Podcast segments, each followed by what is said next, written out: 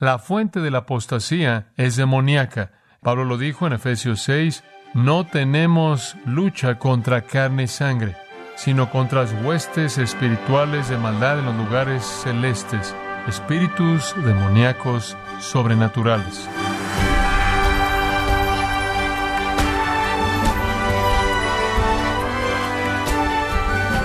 Estamos profundamente agradecidos por usted, estimado oyente, por estar en sintonía, en gracia a vosotros, con el pastor John MacArthur. Los falsos maestros provocan dudas acerca de la palabra de Dios, socavan la autoridad de las escrituras y crean caos en la iglesia. Si no se les controla, pueden destruir las iglesias.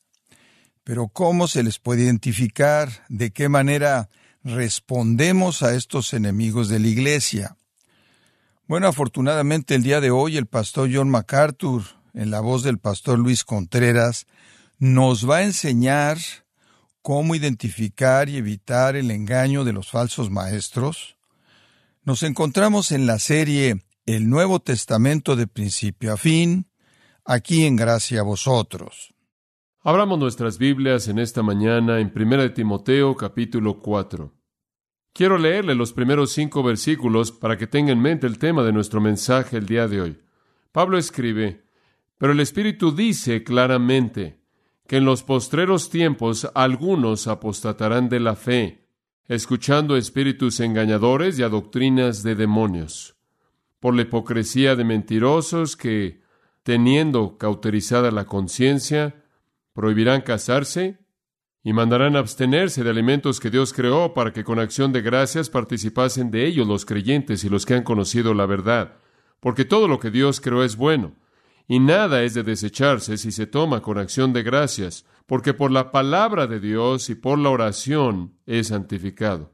Los detractores que entienden, que externamente afirman, que se conducen de una manera que refleja dicha afirmación, pero que no tienen un corazón para Dios, sino que más bien tienen un corazón incrédulo y bajo el engaño de los demonios dejarán la fe. Pablo dice, Timoteo, debes esperar eso. Algunos lo harán y debes saber cómo enfrentarlo. Entonces, al darnos instrucción acerca de este asunto de la apostasía, hay seis características tras bambalinas conforme vemos a los apóstatas. Pablo nos da estos, son muy elementales, son muy útiles para nosotros. Número uno, es que son predecibles, son predecibles. No debemos sorprendernos, no debe alarmarnos, debemos estar listos para reconocer la apostasía. Es predecible, versículo 1. Pero es una mejor traducción de la palabra de el Espíritu. Dice, ahora está diciendo tiempo presente claramente que, y procede a decir, algunos apostatarán de la fe. En otras palabras, este es el resultado del conflicto y el Espíritu ha dicho que sucederá. Es absolutamente predecible. En segundo lugar, al entender a los apóstatas, tenemos que ver su cronología. ¿Cuándo sucederá esto? Él dice en el versículo 1, en los postreros tiempos, en épocas postreras. ¿Cuándo es esto? ¿Es esto en el futuro? ¿Cuándo son los tiempos postreros? Bueno, únicamente necesitamos reflexionar en las escrituras para responder esa pregunta. 1 Juan 2.18 lo dice de la manera más simple que un versículo lo puede decir. Hijitos míos, este es el tiempo postrero, hijitos míos, este es el tiempo postrero. 1 Pedro 1.20, hablando de Cristo, dice, Él fue manifestado en estos postreros tiempos. En Hebreos 1.2, Dios en estos postreros días nos ha hablado por el Hijo. Hebreos 9:26, Cristo apareció una vez al final del el siglo para quitar el pecado. Todos estos versículos nos dicen que los tiempos postreros son los tiempos después de que Cristo vino en su primera venida. Entonces, ¿cuál es la cronología de la apostasía? Es ahora, en esta dispensación, que la apostasía se establecerá a sí misma. Entonces la esperamos, es predecible, es para esta época, hasta que Jesús regrese a juzgar y reinar y establecer su reino. En tercer lugar, aprendemos otra cosa acerca de los apóstatas, su fuente. Ya hemos hecho referencia a esto, veámosla con mayor detalle. Hay apóstatas durante esta dispensación, conforme el Espíritu lo ha predicho, porque escucharán a espíritus engañadores y a doctrinas de demonios. La fuente, ahora escucha esto, la fuente de la apostasía es demoníaca, es sobrenatural. Pablo lo dijo en Efesios 6, no tenemos lucha contra qué? Sangre y carne, sino contra principados y potestades y los gobernadores de las tinieblas de este siglo, huestes espirituales de maldad en las regiones celestes, espíritus demoníacos sobrenaturales. En Deuteronomio 13 tenemos una advertencia que es muy, muy directa. El Espíritu de Dios le dice a Israel, si oyes un reporte en una de tus ciudades, en tu tierra, tú oyes este reporte, que ciertos hombres, hombres impíos, que han salido de ti, y han instigado a los moradores de su ciudad, diciendo, vamos y sirvamos a dioses ajenos que vosotros no conocisteis. Si estás en una ciudad y hay ciertos hombres apóstatas en esa ciudad que están alejando a ciertas personas de su creencia en Dios y llevándolas a la idolatría, después él dice, tú inquirirás y buscarás y preguntarás con diligencia, en otras palabras, asegúrate de que es verdad. Y si pareciere verdad, cosa cierta, que tal abominación se hizo en medio de ti, esto es lo que vas a hacer. Irremisiblemente herirás a filo de espada a los moradores de aquella ciudad, destruyéndola con todo lo que en ella hubiere, y también matarás sus ganados a filo de espada, y juntarás todo su botín en medio de la plaza, y consumirás con fuego la ciudad y todo su botín, todo ello, como al oro no, como holocausto a Jehová tu Dios, y llegará a ser un montón de ruinas para siempre, nunca más será edificada, y no se pegará tu mano nada del anatema, para que Jehová se aparte del ardor de su ira, y tenga de ti misericordia y tenga compasión de ti. Y ahora usted entiende la idea de que Dios toma en serio las doctrinas de demonios.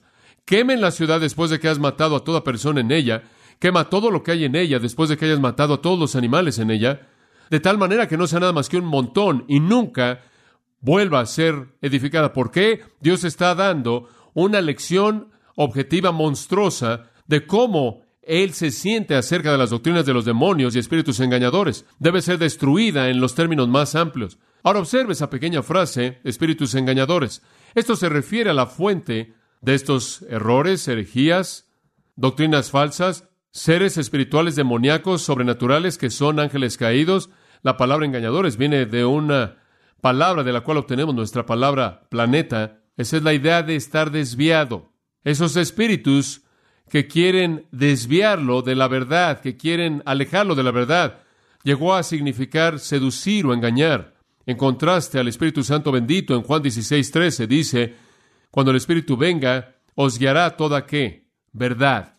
El Espíritu lo lleva a toda la verdad, estos espíritus lo llevan a todo el error. Seducen, alejan, engañan y son poderosos. Son los principados en contra de los cuales la iglesia debe luchar.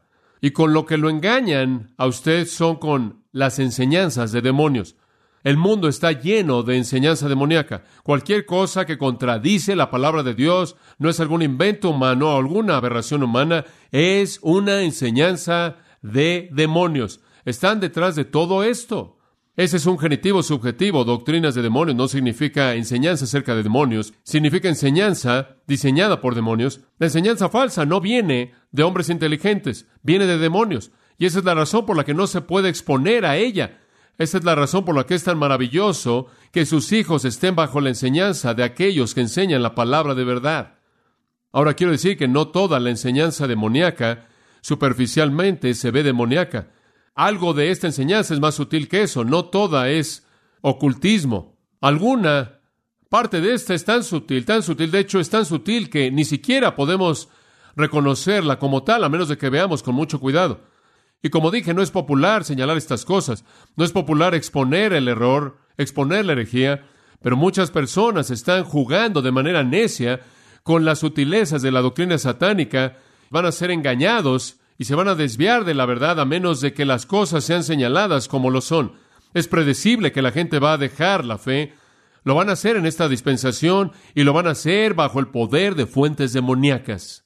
Y cuando usted se expone a sí mismo, a sus amigos, a sus hijos, o a quien sea mentiras, a enseñanza equivocada, a religión falsa, usted los está colocando en el ambiente en donde los demonios están engañando.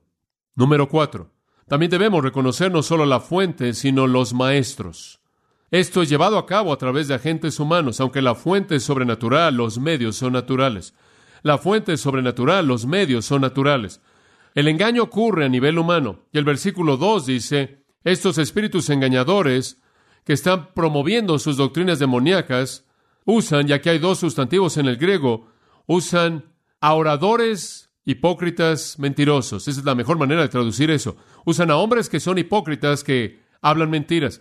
Parecen ser religiosos, parecen ser predicadores o sacerdotes o líderes religiosos de un tipo u otro.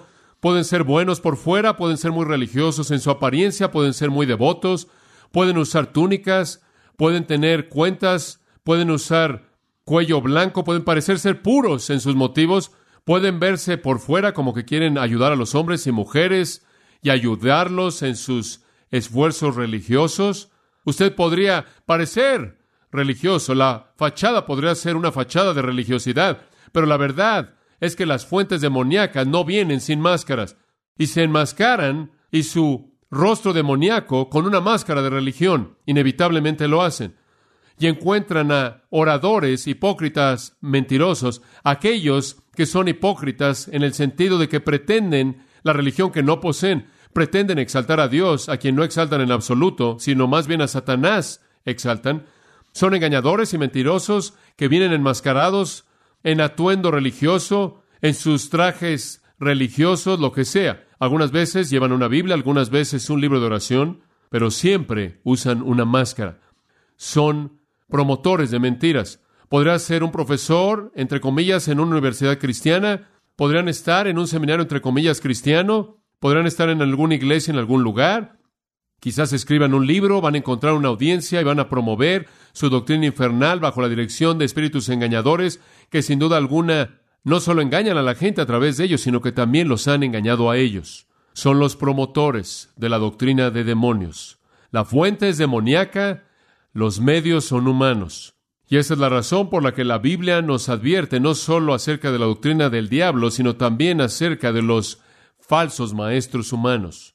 Además, él dice acerca de ellos que parecen poder hacer lo que hacen sin problema alguno. Su conciencia está cauterizada. Ahora algunos creen que eso hace referencia al hecho de que los esclavos en esa cultura tenían la marca de su amo y eso está diciendo que tienen la marca del diablo, que pertenecen al diablo, no son demonios, sino que son los agentes del diablo. Ese podría ser el significado, pero creo que es mejor aquí en este contexto verlo no como la marca del diablo en su cabeza, aunque eso definitivamente es verdad, sino ver eso como una explicación de cómo pueden continuar con esta hipocresía día tras día, mes tras mes y año tras año, y es debido a que su conciencia ha sido cauterizada, no su frente, sino su conciencia, y él es muy cuidadoso en usar la palabra conciencia, lo cual significa su sensibilidad a lo que está bien y lo que está mal, su sensibilidad a la verdad y a la integridad, ha sido cauterizada al punto que ya no funciona. La conciencia es la herramienta que envía impulsos para afirmar o condenar una acción y de esta manera controlar la conducta. Permítame repetir eso. La conciencia es la herramienta que envía impulsos para afirmar o condenar cierta acción y de esta manera controlar la conducta. Pero esos hipócritas, esos maestros enmascarados de doctrina demoníaca, esos promotores de las mentiras del infierno, ya no tienen conciencia. La conciencia de ellos se ha convertido en tejido que está cauterizado y ya no sienten nada. Los nervios están muertos, están quemados. De hecho, el término cauterizada o quemada es el término médico técnico usado por Hipócrates que ahora llamamos cauterizar. Es el verbo causteriazzo y significa cauterizar, quemar, dejar una cicatriz o cicatrizar. Han sido cicatrizados al punto en donde pueden continuar con su mentira y su hipocresía sin problema alguno. Si hay una cosa que quizás me molesta más que cualquier otra cosa en mi propio ministerio, es el temor que pueda yo estar hablando algo que no es la verdad de Dios. Eso me preocupa mucho. Oro regularmente que cada vez que estoy en el lugar de enseñar la palabra de Dios, nunca diga algo que no es verdad. Eso es algo que mi conciencia me golpea todo el tiempo. ¿Estás seguro? En mi estudio largo, después de que he terminado un sermón, puedo pasar horas, puedo pasar un día entero escarbando algo que ya preparé porque está el pensamiento que flota de que algo esté mal. Quizás no lo entendí correctamente. Mi conciencia demanda que yo trate la verdad como verdad porque es la verdad de Dios. Sin embargo, hay algunos que pueden predicar y enseñar y promover su religión y hacer cosas que hacen y nunca parece molestarles el hecho de que puedan ser mentiras del infierno porque su conciencia está siendo ignorada de manera constante y ha sido tan abusada, tan abusada. Ellos mismos, en el acto radical de la apostasía, han cicatrizado su propia conciencia y con una conciencia cicatrizada no sienten nada conforme promueven sus mentiras. Entonces son predecibles, son para esta dispensación los apóstatas, debemos esperarlos, su fuente es demoníaca, sus maestros son humanos. Veamos su enseñanza, número 5. Y esto es simplemente una muestra. Esto es lo que estaba pasando ahí. Cualquier otra cosa que las escrituras es su enseñanza. Pero observe la sutileza de esto. Esto es lo que enseñaban. Versículo 3. Prohibirán casarse y mandarán abstenerse de alimentos. Se estaban concentrando en dos cosas. Una era que si quería ser espiritual y si quería conocer a Dios, si quería poseer salvación, no debía casarse. En segundo lugar, tenía que abstenerse de alimento. Broma. Significa aquello que es comido. Esto es típico del estilo de Satanás. Al principio no parece estar tan mal. Bueno, si quiere ser soltero, sea soltero. Ser soltero no parece ser algo serio. De hecho, 1 Corintios 7 honra la soltería.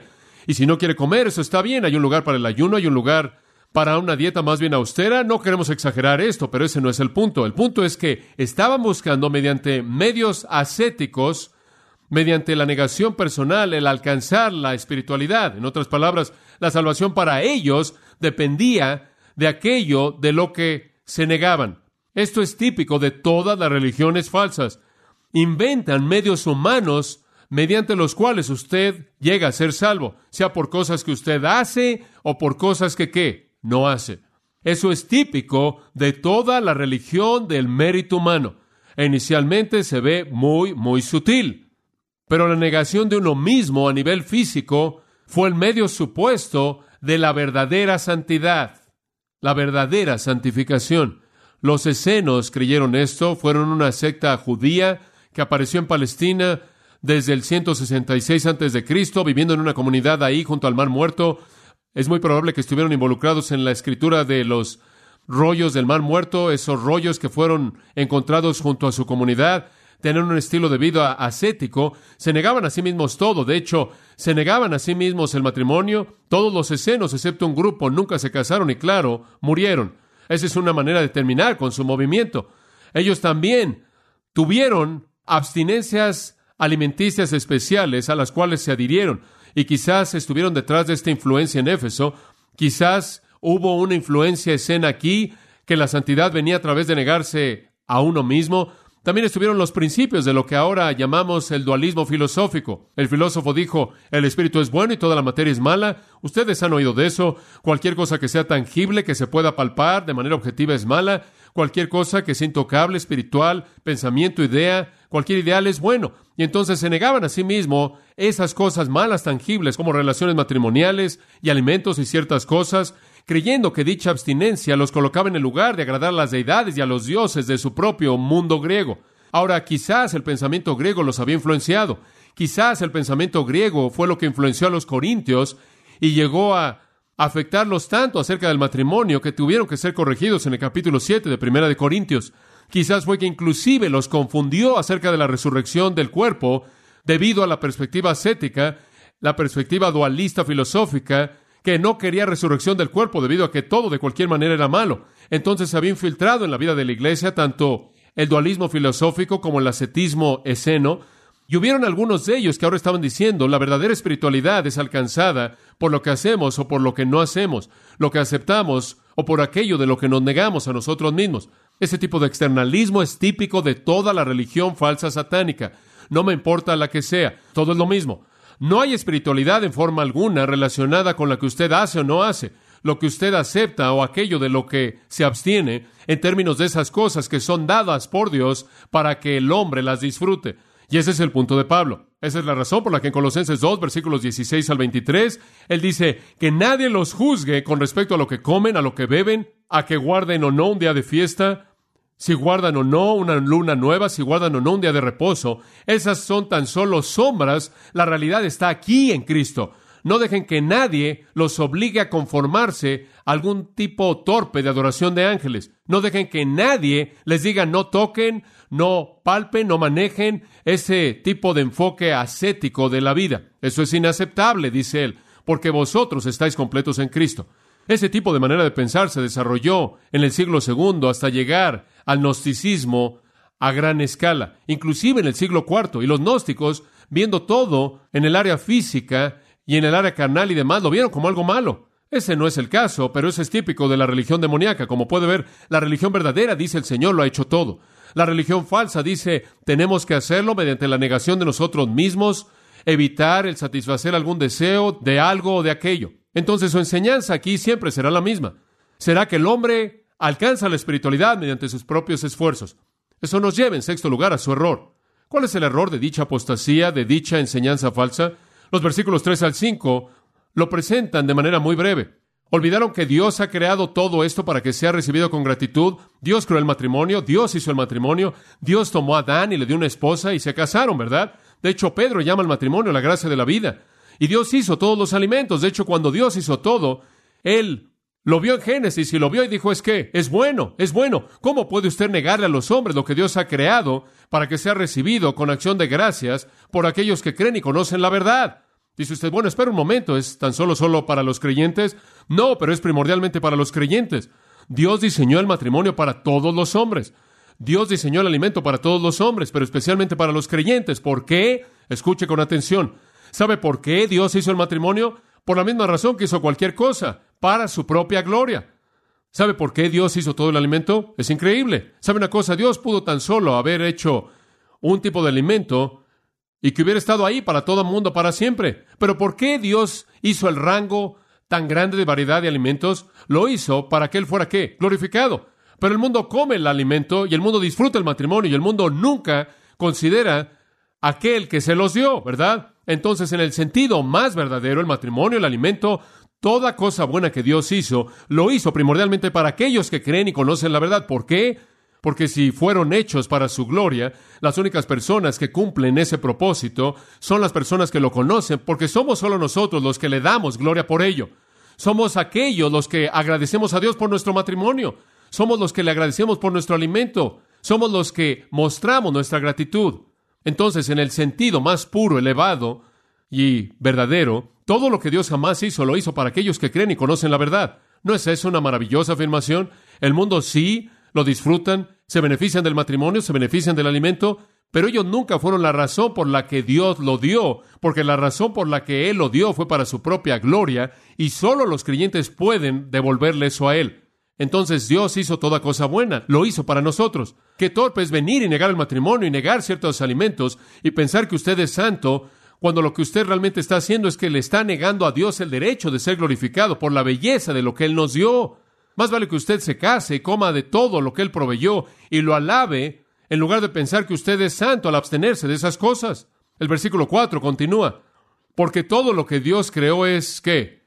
Inherentemente excelente, calos, toda creación de Dios. Y creo que él se está refiriendo tanto al matrimonio como al alimento.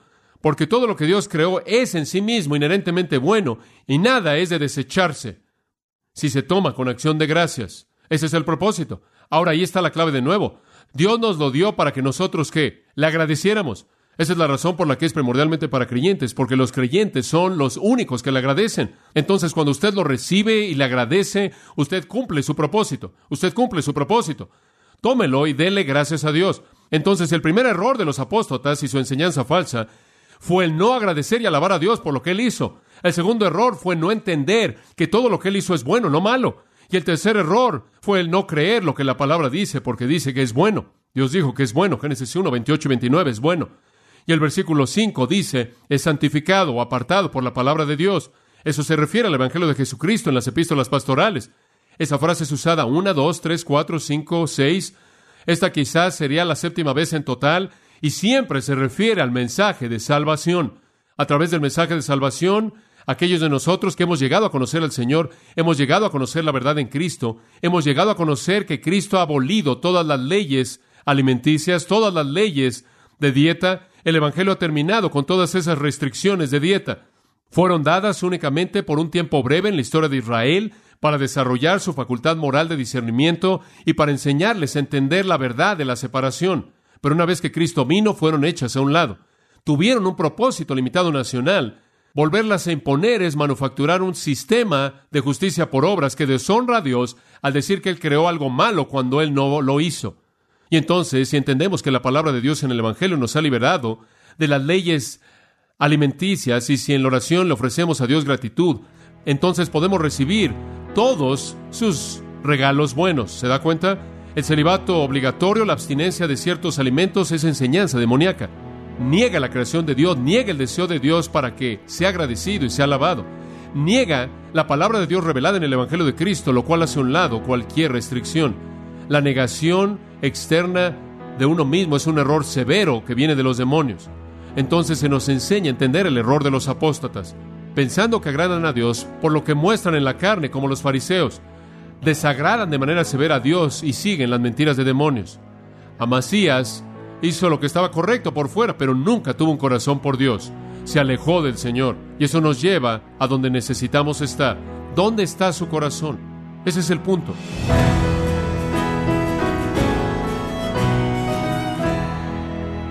John MacArthur nos ha explicado cómo identificar a los falsos maestros, esos enemigos sutiles y engañosos que se infiltran en las iglesias, en la serie que estamos estudiando, el Nuevo Testamento de principio a fin, en gracia a vosotros.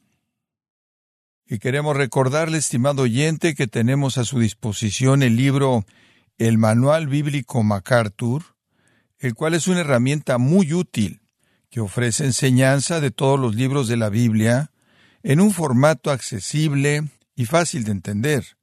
Adquiéralo en la página gracia.org o en su librería cristiana más cercana. Y quiero recordarle también que puede descargar todos los sermones de esta serie, el Nuevo Testamento de principio a fin, así como todos aquellos que he escuchado en días, semanas o meses anteriores, animándole a leer artículos relevantes en nuestra sección de blogs, ambos en gracia.org.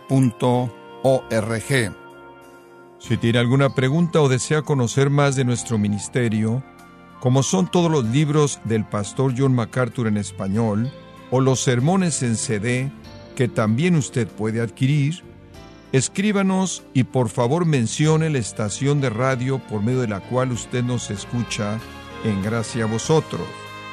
Es importante conocer no solo el país y ciudad de donde usted nos escucha, sino también la radio.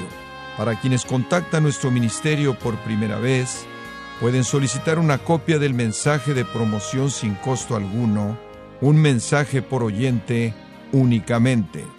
Si usted vive en los Estados Unidos o Puerto Rico, escríbanos a Gracia Vosotros, P.O. Box 4000, Panorama City, California 91412. O puede escribirnos a través del siguiente correo electrónico radio arroba gracia.org.